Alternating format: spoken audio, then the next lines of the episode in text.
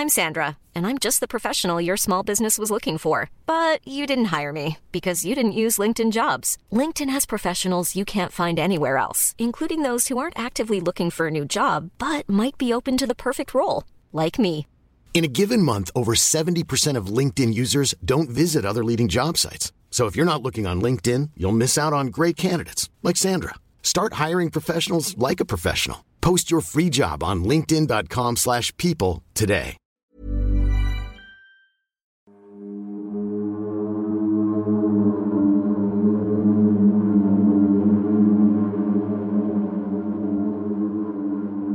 Está parado y siente que lo están observando desde atrás. Voltea y ve como algo corre detrás de él. ¿Realmente esto existe? ¿No existe? ¿Jugar con ello?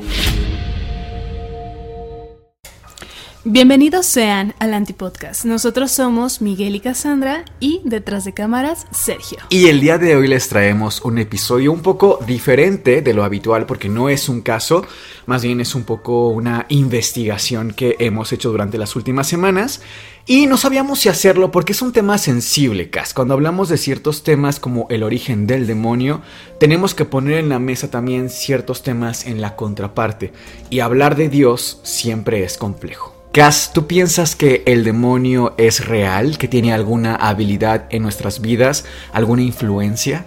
Definitivamente pienso que sí tiene una influencia en nuestras vidas y no solamente en, en, Latinoamérica o en el país en el que vivimos, sino prácticamente en todo el mundo. En cada una de las religiones en las que quieras verificar, existe alguna entidad demoníaca a lo mejor es con otro nombre distinto, quizás con otra apariencia. Y sí creo que existe, de hecho, obviamente no lo puedo asegurar, pero sí le doy 100% el beneficio de la duda y que no me gustaría corroborar, por supuesto. Claro. Oye, ¿tú sabías que hay un audio de lo que se supone son los gritos de las almas en pena del mismísimo infierno? Alguna vez lo escuché en el canal de un famoso youtuber, por cierto, pero sí, pero tiene años que no lo escucho. Bueno, pues vamos a escucharlo.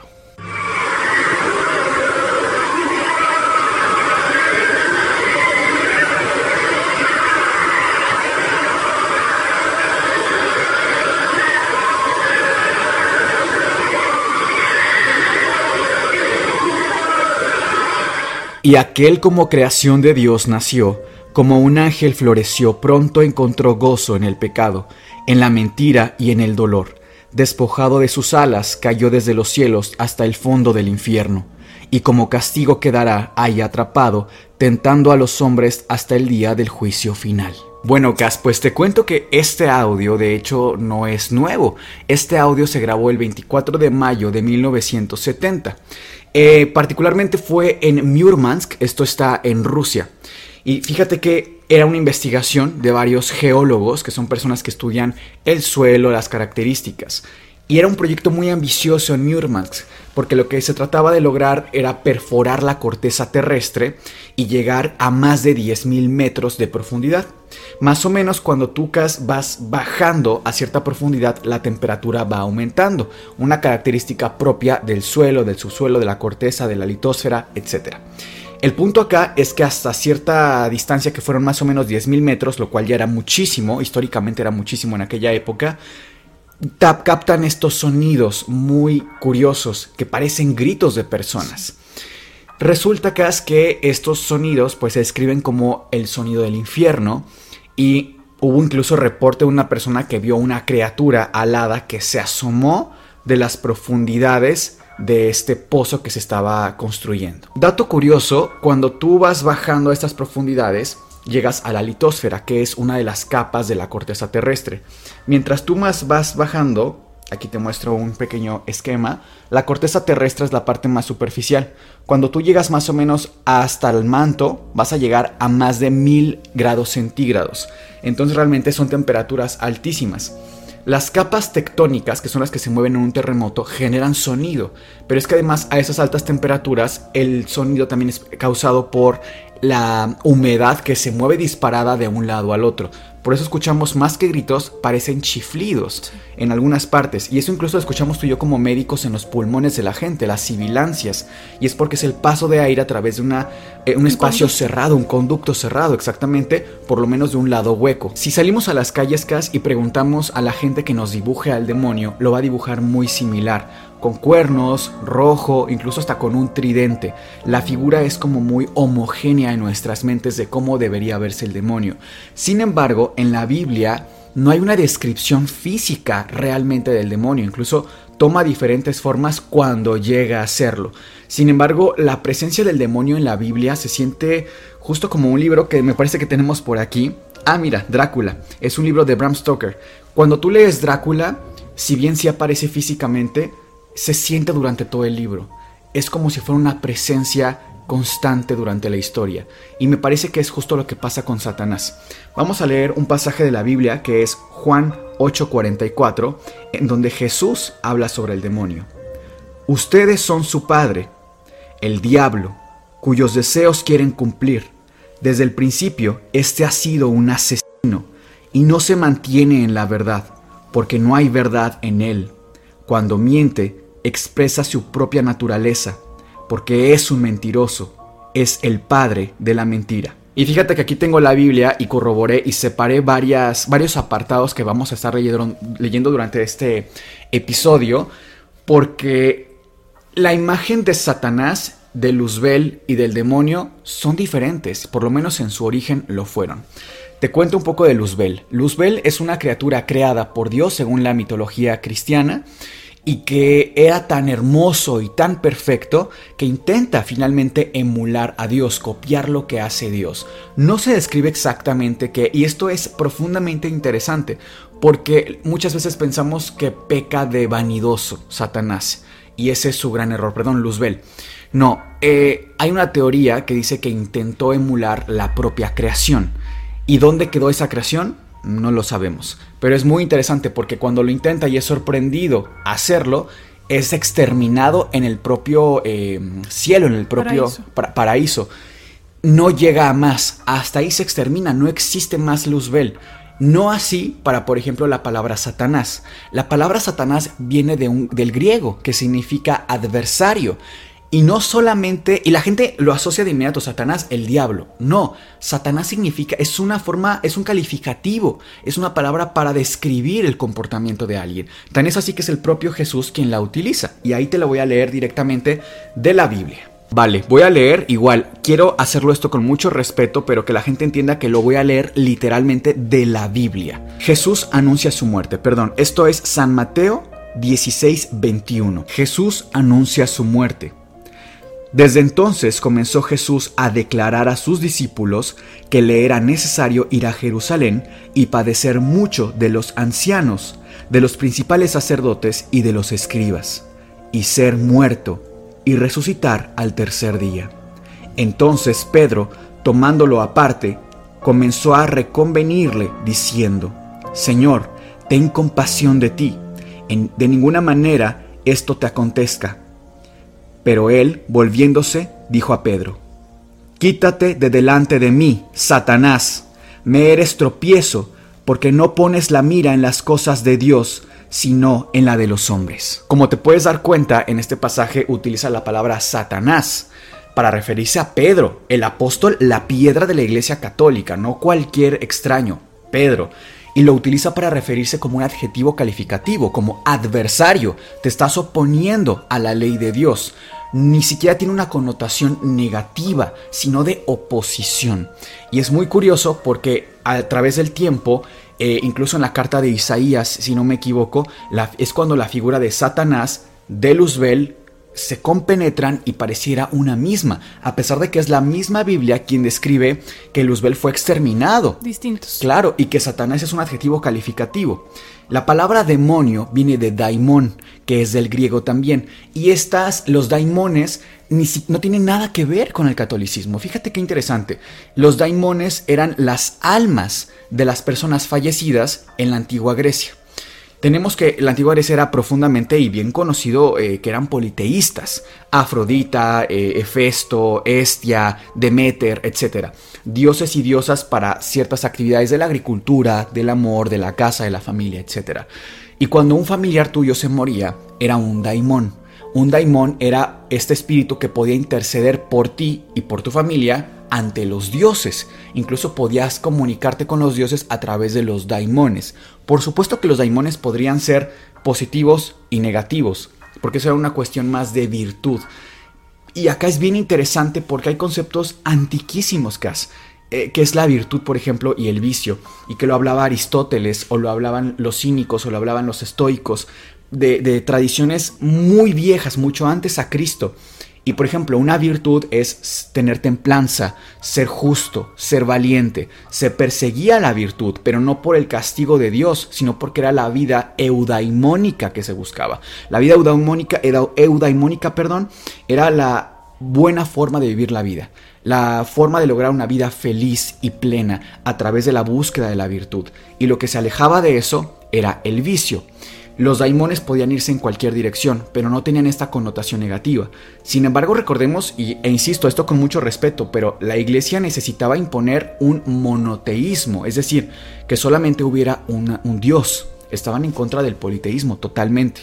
Entonces, todo lo que tuviera que ver con algo, y lo vemos también con las brujas, o sea, ¿cuántas mujeres no eran apegadas a los remedios quizá caseros, se apegaban a la ciencia?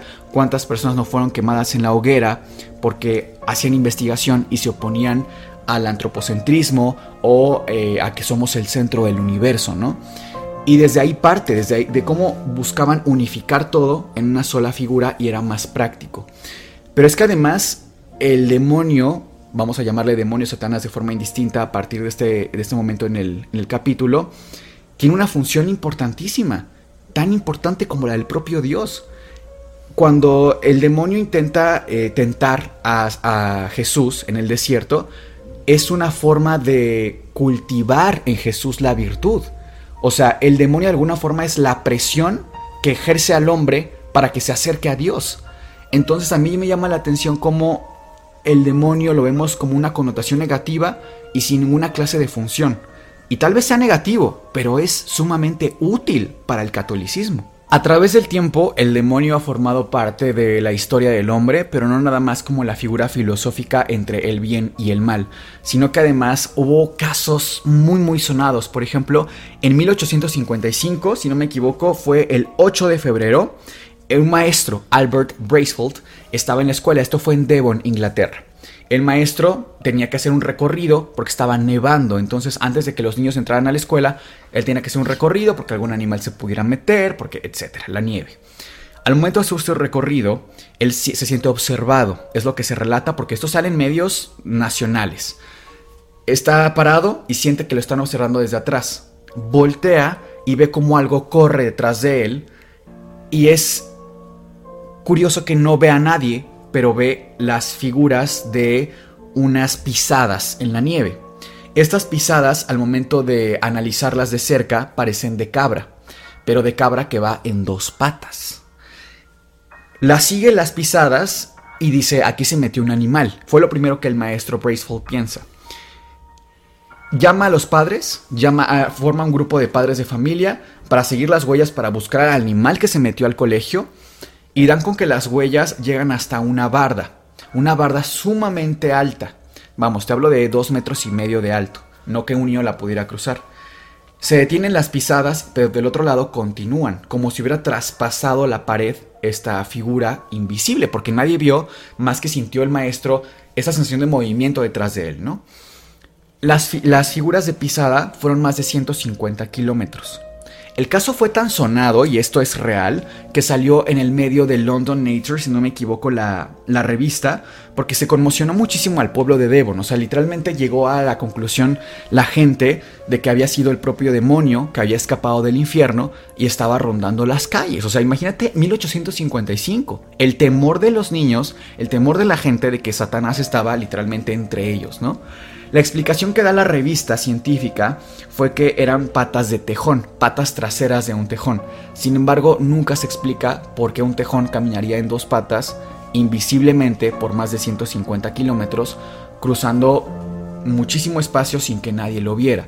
Otra teoría que también fue publicada en esta revista y en la Gaceta londinense, la, Gaceta se llama Plymouth, aquí tengo el nombre, y fue publicada en el London Times el 16 de febrero del mismo año. Es un poquito complejo encontrar imágenes, pero por ahí las van a tener. Y las explicaciones son esas. Las explicaciones son que era un tejón o que era un globo armado en casa y que iba dejando pisadas, pero nadie vio al globo.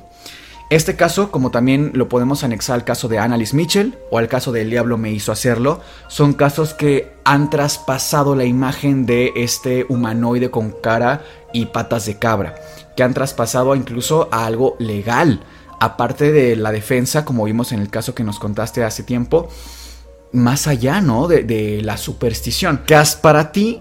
¿Qué figura representa o te acuerdas un poquito de la historia de Adán y Eva? ¿Te acuerdas que comen de un fruto prohibido?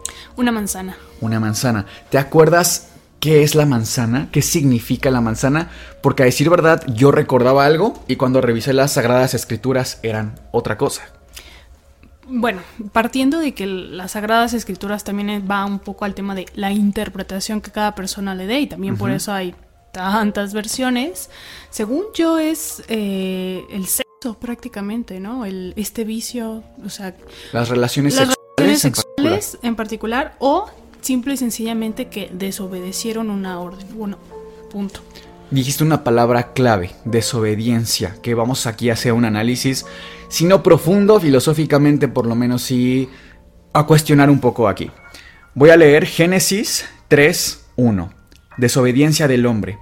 Pero la serpiente era astuta, más que todos los animales del campo de que Jehová, Dios, había hecho, la cual dijo a la mujer, ¿con que Dios os ha dicho, no comáis de todo árbol del huerto? Y la mujer respondió a la serpiente, del fruto de los árboles del huerto podemos comer, pero del fruto del árbol que está en medio del huerto, dijo Dios, no comeréis de él, ni le tocaréis, porque no muráis, para que no muráis, perdón. Entonces la serpiente dijo a la mujer, No moriréis, sino que sabe Dios que el día que comáis de él, serán abiertos vuestros ojos, y seréis como Dios sabiendo el bien, del bien y del mal. Y vio la mujer que el árbol era bueno para comer, y que era agradable a los ojos, y árbol codiciable para alcanzar la sabiduría. Y tomó de su fruto y comió, y dio también a su marido, el cual comió así como ella. Palabras clave, desobediencia y este árbol en las Sagradas Escrituras, ojo, las Sagradas Escrituras inician en hebreo, inician en griego y es San Jaime, San Jerónimo, perdón, que las traduce al latín. La versión original se conoce como libro del conocimiento del bien y del mal. Incluso la traducción que nos ofrecen en español es similar. Me preocupa mucho que no cuestionemos esta parte, Cas. Me preocupa mucho porque ¿Qué es un niño obediente? Es un niño que tú le dices, siéntate, quédate ahí, y él se va a quedar ahí. No hace ningún cuestionamiento, no te va a preguntar por qué. Pero es que además tú le estás negando que coma del árbol del conocimiento. Entonces, ¿ese niño es ignorante? ¿Ese niño lo quieres tener ignorante? ¿Por qué alejarnos del conocimiento? Y esto uno pensaría, bueno, quizá es tu interpretación, Miguel. Literalmente aquí dice sabiduría hablamos del árbol del conocimiento. Pero es que además eh, hay un libro que se llama La Suma Demoníaca. En este libro, que fue escrito por el padre Fortea, ojo, un padre católico, un padre miembro del Vaticano, un padre exorcista. O sea, no hablamos de cualquier fulano, hablamos de una autoridad en la Iglesia Católica y con profundo conocimiento de demonología. Él, a él le preguntan cómo es que nace un demonio. ¿Te suena lo que es la visión beatífica? No. Te platico. Cuando, el, cuando Dios crea a un demonio, lo hace a través del hálito o el soplo, que es darle alma. Los ángeles se consideran que son criaturas sin cuerpo y sin materia. Cuando son creados, Dios les ofrece una prueba de obediencia, tal cual como si fuera la que nos ofreció Adán y Eva. Si los ángeles no pasan esa prueba, son expulsados como demonios. Si pasan la prueba, se les ofrece la visión beatífica. La visión beatífica es la capacidad de entender a Dios en su totalidad. Es la capacidad de llenarte de Dios y comprenderlo absolutamente. Esta explicación podría también traducirse un poco como el entero conocimiento de Dios. Sin embargo, llama la atención vuelta a lo mismo que la obediencia es la falta de cuestionamiento. Y lo único que nos separa del resto animal es nuestra capacidad de usar la razón, es nuestra capacidad de cuestionar las cosas, es nuestra capacidad de preguntarnos, pues sí, el sol salió hoy, pero mañana ¿por qué va a volver a salir? ¿O por qué no podría volver a salir? En palabras más sencillas, es como ser la borregada, o sea, ser un borrego. ser un borrego. Solo seguir por seguir. Y no solo, es que estás utilizando palabras muy interesantes, Cas, porque el borrego además se considera la oveja, la oveja de Dios. Todos hemos escuchado eso. Ser la oveja de Dios, seguir un lineamiento. El propio padre Fortea, en su libro Suma Demoníaca, dice que la transformación de un ángel a un demonio es a partir de la duda y que el conocimiento es el enemigo Fíjate nada más que fuerte. Decir que el conocimiento, que la razón, que el cuestionamiento es el primer paso para volverte malo, incluso un demonio. No sé, aquí eh, me parece muy peculiar. Pero es que además, si analizamos más objetivamente la Biblia, hay un ejercicio muy peculiar, muy curioso, muy eh, cuestionable del bien y del mal recordarás la historia de Lot y para quien no la recuerde, vamos a leerla. Esta parte está en Génesis, Génesis 19. Antes de leerles los, versículos, eh, les recuerdo que Lot es un personaje bíblico que si bien no es considerado un hombre santo, sí es considerado un personaje importante en la Biblia y que además es considerado un hombre bueno. Eh, a todos acá les suena Sodoma y Gomorra. Por si no se acuerdan de Lot, por allá vamos. Eh, originalmente Lot no vive en Sodoma, sino que vive en otra zona y se desplaza cerca de Sodoma junto con sus dos hijas y con su esposa. Muchos recordarán incluso que cuando se destruye Sodoma, eh, la esposa, a través de la instrucción de Dios que le dice no voltees, ella decide voltear y se convierte en estatua de sal. Vamos a repasar un poquito este pasaje nada más. Y también recordemos que cuando está Lot instalado, digamos, en su, en su tienda, llegan unos viajeros, llegan otros personajes, eh, hombres, varones, cabe mencionar, a eh, buscar asilo en la casa de Lot. Lot se los ofrece, pero llegan los habitantes de Sodoma y rodean la tienda de Lot. Y a partir de aquí ya tienen este contexto para lo siguiente. Génesis 19, 5 y llamaron a Lot y dijeron, ¿Dónde están los varones que vinieron a ti esta noche? Sácalos para que los conozcamos. Entonces Lot salió a ellos a la puerta y cerró la puerta tras sí. Y dijo, Os ruego, hermanos míos, que no hagáis tal maldad. He aquí ahora yo tengo dos hijas que no han conocido varón. Os las sacaré afuera y haced con ellas como bien os pareciere solamente que a estos varones no hagáis nada, pues que vinieron a la sombra de mi tejado. Entrega a las mujeres, no se da mayor, que son sus propias hijas, cabe aclarar también, las sacan, hacen con ellas lo que se disponga, en ese inter pasa lo de destrucción de Sodoma, de Gomorra, y pasamos al apartado donde ya una vez que la esposa se queda atrás, se convierte en estatua de sal, llegan a una cueva, tanto las hijas mayor y menor, como el propio padre Lot.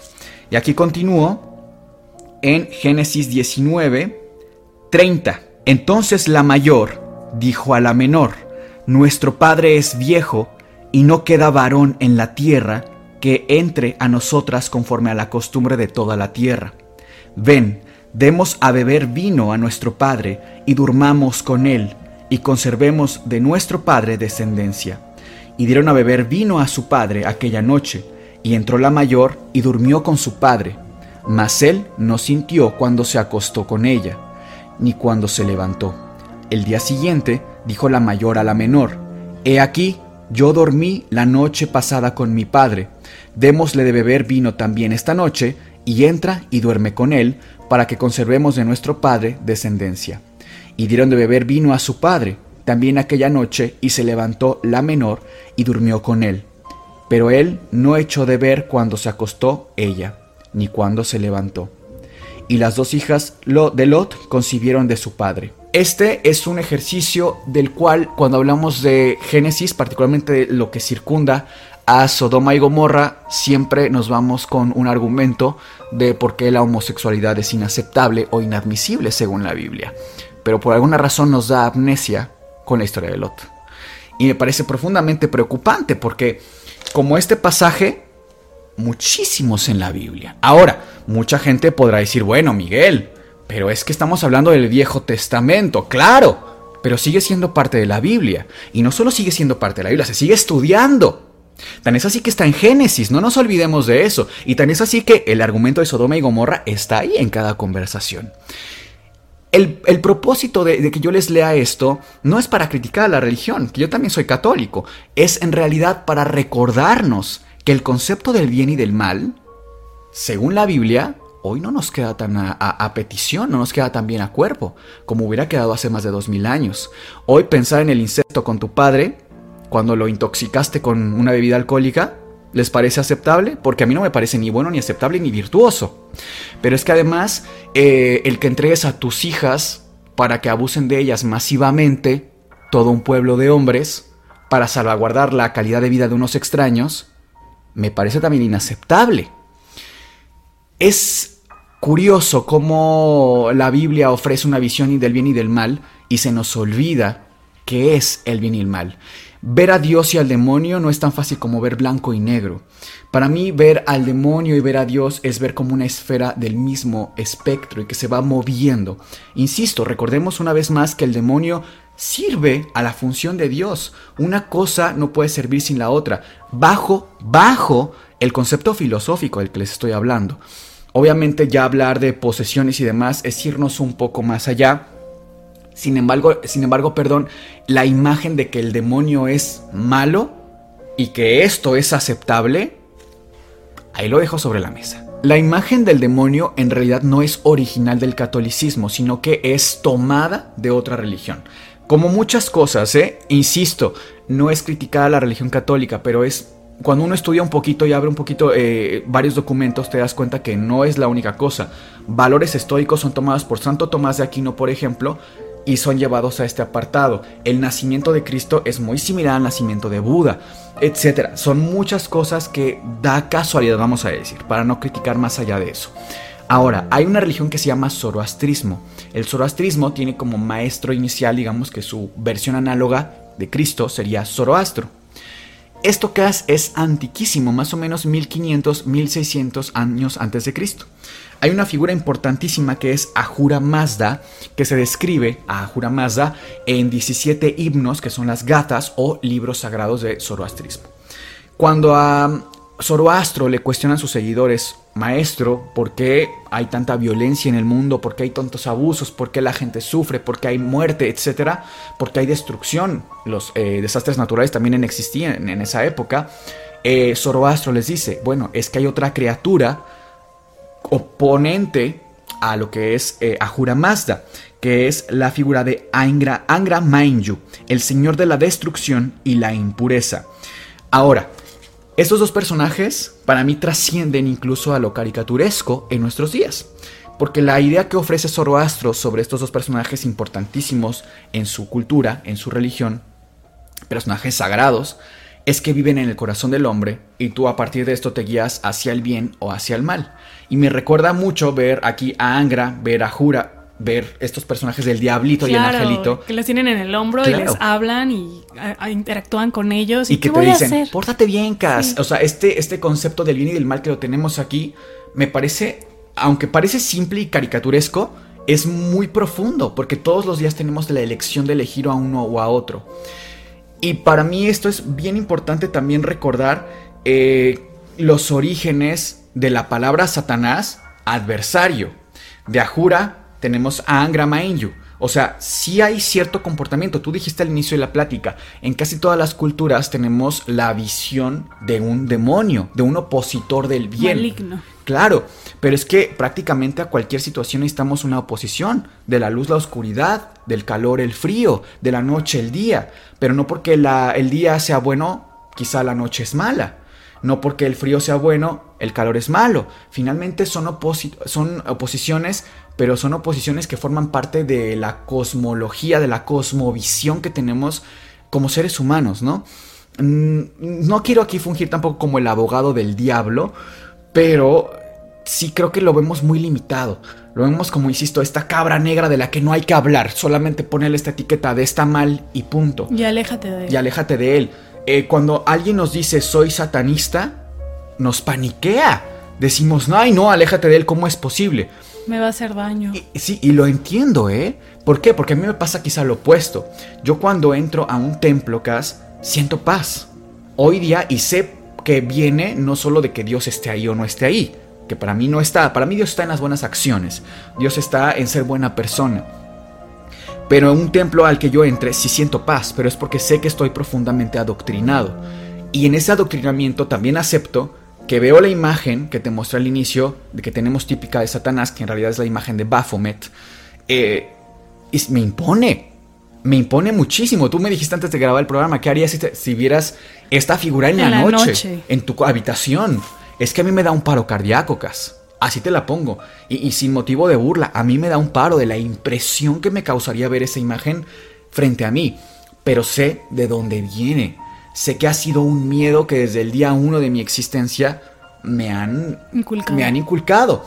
Pero ojo, no quiero decir que esté mal tenerle miedo, sino que creo que tenemos que hablar del mal. Porque no podemos ser buenas personas si no valoramos qué tan malos podemos ser. O sea, este cuestionamiento, por ejemplo, hablando de la Segunda Guerra Mundial, de Adolf, que no podemos decir su apellido por temas de, respeto al canal o que nos quiten el video. Políticas de YouTube. Políticas de YouTube. Adolf, eh, un hombre malo. Yo creo que de los más malvados de toda la historia. Es que ni Calígula llegó tan lejos. Sin embargo, hoy decir que este personaje metió a personas en campos de concentración porque el diablo lo hizo, me parece incluso ofensivo. O sea, le estamos quitando responsabilidad a este personaje de todo lo que hizo, de todas sus acciones, para encasillarlas en un cajón que se llama el demonio y listo, es así de fácil. Y justificarlo. Es justificarlo. Y eso pasa con todos nosotros. No es el demonio. Somos nosotros los que decimos ser malas personas. Somos nosotros los que decimos hacerle daño a un niño, maltratar a los animales, hacer el mal al prójimo. No es Satanás. Satanás no está en esta figura de Baphomet esperando tentarnos. Satanás es una imagen que nosotros podemos ser el propio Satanás todos los días. Ya para terminar casi la plática, fíjate que en este canal nos hemos hecho muy nerds, muy ñoños, porque si hablamos de un tema realmente nos gusta meternos. Y como les decía, este libro de la suma demoníaca lo pueden consultar ustedes. El padre Forte además es una muy linda persona, es muy dulce el hombre, em, eh, conoce mucho. Eh, sin embargo, el libro pues lo pueden encontrar y hasta lo dice, descárguenlo gratis, ¿no? es muy buena persona. Hay un libro que es este de aquí que se llama la Wikipedia y desde que lo vi me llamó la atención porque ese es el símbolo del pentagrama que seguramente reconocerás, Cas. No sé a ti, pero a mí me enseñaron que este símbolo es el demonio. Malvado. Es malvado. Sin embargo, me parece muy interesante que aprendamos un poquito, antes de tener miedo a este símbolo, saber de dónde ¿Por viene. Qué? ¿Por qué? Resulta que este símbolo inicialmente significaba Dios. Este símbolo de cinco picos eh, significaban los cuatro elementos que Dios había creado, más el quinto elemento que era el espíritu o el hálito que incluso le da a los ángeles. De hecho, este libro es de eh, Wicca angelical. Imagínate, este símbolo en la Edad Media eh, fungía como el rostro de Dios. Se invierte después, hace esto y ya lo retoman diferentes instituciones como la iglesia de Satanás o el templo satánico también, que son diferentes y ya lo utilizan con otra simbología, con otro contexto, pero originalmente no era así. Entonces me llama incluso la atención como un símbolo que originalmente era algo bueno, incluso hasta propio del, de, no el catolicismo, pero sí de la tradición de Dios, resultó ahora en todo lo contrario. ¿Por qué? Porque en lugar de informarnos, le tenemos miedo. Y lo mismo pasa con mucha simbología, justo con Baphomet, que es la figura que te mostré al inicio. Es una figura que viene de la época de los caballeros templarios y que está más dirigida a, a demostrar lo que significa el conocimiento. Admito que a mí sí me impone la imagen, Pero, y digo, no la tendría yo como cerca de mí a decir verdad. me parece inquietante, quizá por mi adoctrinamiento, no lo sé. Me declaro culpable. Pero sí creo que es importante empezar a cuestionarnos de dónde vienen estas imágenes y sobre todo, como seres humanos, a responsabilizarnos de lo que somos capaces, ¿no? Y bueno, Miguel, para concluir, ¿tú crees que el demonio existe o los demonios existen? Porque, permíteme recordar esto, eh, hace poco hicimos el caso de Josué, de la mano peluda, incluso hablamos de un libro que es para invocar a uno, o sea, casi casi de que un tutorial. Entonces me llama mucho la atención de que realmente esto existe, no existe, jugar con ello, tenerle respeto suficiente. Mira, aquí un, pequeño disclaimer, recordemos que históricamente los seres humanos le hemos rezado incluso a una piedra. O sea, le hemos rendido culto a desde Afrodita, diosa de las prostitutas, hasta Jesucristo. O sea, hay una imagen que a mí, eh, digo, era un meme, pero me pareció muy prudente incluso, que es Cristo diciendo, quiero que hablen de amor y terminaron adorándome. No quiero que me adoren. Ese no era mi objetivo. Mi objetivo es que hablemos del amor y de Dios y de los valores y seamos buenas personas, no que me adoren. Que sean fanáticos. Sí, y hoy incluso hacemos canibalismo ritual en el templo católico. Comerás el cuerpo y la sangre de Cristo y te comes la, la hostia. Y nunca lo vemos así, como que canibalismo ritual? Sí, pues lo hacemos. Y hasta a mí me parece lindo, ¿eh? Me parece bonito y me parece significativo. Pero hay que saber de dónde vienen estas tradiciones. Sí creo que hay energías, Cas, en, en general, en la vida.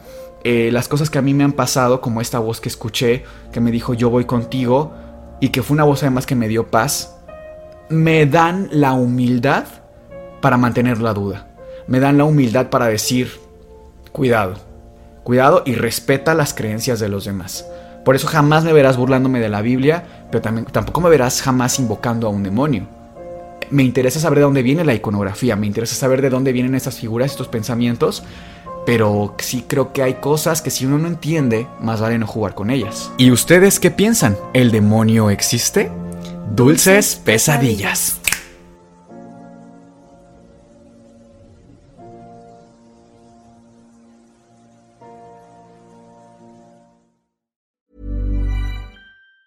If you thought the only way to get a more defined jawline with natural looking results was through surgery, think again. Juvederm Volux XC is a non surgical injectable gel filler that improves moderate to severe loss of jawline definition and can help you achieve natural looking results with little downtime. Even better, this improved definition lasts up to one year with optimal treatment. No maintenance required. Improve jawline definition for a smooth, sculpted look with Juvederm Volux XC. For important safety information and to find a licensed specialist, visit juvederm.com. That's J U V E D E R M.com. Not for people with severe allergic reactions, allergies to lidocaine, or the proteins used in Juvederm. Common side effects include injection site redness, swelling, pain, tenderness, firmness, lumps, bumps, bruising, discoloration, or itching. There's a risk of unintentional injection into a blood vessel, which can cause vision abnormalities, blindness, stroke, temporary scabs, or scarring. Talk to a licensed specialist specialist to find out if it's right for you.